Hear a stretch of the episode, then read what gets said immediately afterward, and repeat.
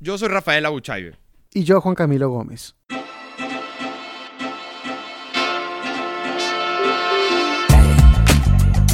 Y llevamos más de un año escribiendo, produciendo y presentando el podcast Bienvenidos a Colombia.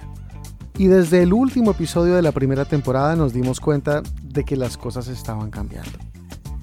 Esta es la historia cruda, casi en directo, de cómo una idea que nació entre dos amigos hablando bobadas terminó cogiendo vida propia y transformándose en algo que en algunos momentos fue difícil soltar. Esta es la historia de la transformación de Bienvenidos a Colombia. Hemos pensado y hablado y nos hemos tomado unas buenas cervezas y durante todas, todas esas conversaciones empezábamos a darnos cuenta de que la idea con la que habíamos arrancado había cambiado radicalmente. Llegamos a la idea de construir un programa para, para contar cuentos desconocidos, para hablar con los colombianos ilustres, con personajes con vidas increíbles. A veces solamente es contar una historia. Puede ser una pequeña historia que sea interesante ese es el programa que les presentamos a partir de hoy, todos los domingos. Esa fue la presentación del primer episodio que alguna vez hicimos de Bienvenidos a Colombia. Y les voy a contar la historia de cómo nació este proyecto. Inicialmente teníamos la idea de hacer un programa de radio para que saliera al aire los domingos en actualidad radio 1040 AM aquí en Miami. Y los dos muy fanáticos de los podcasts, sobre todo los podcasts narrativos, empezamos a decir, bueno, ¿y por qué no, en vez de contar las cosas que cuenta todo el mundo, el ajiaco, el sancocho, la cosa. la arepa, la bandeja paisa, el cañón del chicamocha. ¿Por qué no empezamos a contar historias de colombianos y que ese sea el gancho? Y de ahí empezamos a decir, bueno, esto puede tener mucha, mucha importancia, puede ser algo diferente, puede ser algo interesante y empezamos a oír todos esos podcasts narrativos que tanto nos gustaban a tomar ideas y de todas esas ideas se formó lo que se viene a conocer como Bienvenidos a Colombia. Y funcionó, funcionó muy bien y tuvimos una audiencia grande y reconocimiento y nos entrevistaron. Pero después de la primera temporada, durante las cápsulas que hicimos en épocas de coronavirus y durante los Instagram Live que hicimos con otras personas que hacen podcast en español, cada vez nos preguntaban más por el nombre. Oiga, una pregunta, y ustedes, el podcast buenísimo, las historias geniales, el formato, la música, la duración, pero ¿por qué Colombia? ¿Por qué se llaman Bienvenidos a Colombia? Y nos pusimos a, a pensar, y yo me puse a pensar, y me di cuenta que cada vez la realidad de lo que era lo que nosotros hacíamos tenía menos que ver con Colombia o tenía menos que ver con la relación que podía hacer la gente con Colombia. No éramos precisamente un programa colombiano.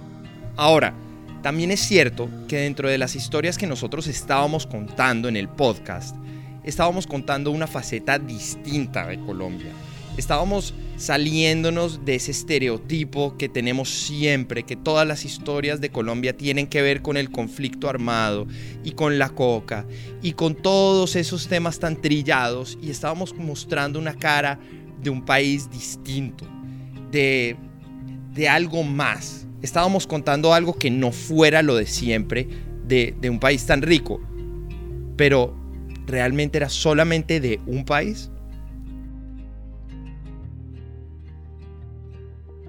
Bueno, y también hay que tener en cuenta que yo me inventé el nombre Bienvenidos a Colombia. A mí es un nombre que me gusta. Bienvenidos a Colombia. Yo no lo quería cambiar. Y además ya lo teníamos de todo. O sea, nunca creamos nada formalmente o legalmente. Pero ya hay una cuenta de Facebook, de Twitter, de Instagram. Ya la gente nos pregunta, ay, bienvenidos a Colombia. Y ya estamos en Spotify. Está la marca puesta en muchos lados. Pero entonces ¿qué hacemos? ¿Cambiamos esto que ya está montado? Bueno, en medio de la crisis de identidad, se me apareció como caída del cielo una amiga de la universidad, Carolina Giraldo. ¿Más? No, ¿cómo así que más? El, el último y se acabó. Ok. Ella es una experta en medios en mercadeo. Y yo aproveché para contarle como mi crisis y todos estos cuestionamientos que yo tenía y que no sabía cómo canalizarlos y por dónde llevarlos. Tuvimos una primera conversación muy larga en la que le conté todo lo que pasaba, la audiencia, eh, las, las dudas. Y con Rafa es verdad, ya habíamos jugado con la idea de cambiarle el nombre al programa. Pero después de un tiempo, de una tercera temporada, cuarta temporada, algo así. Pero después de hablar con Carolina, me di cuenta de algo.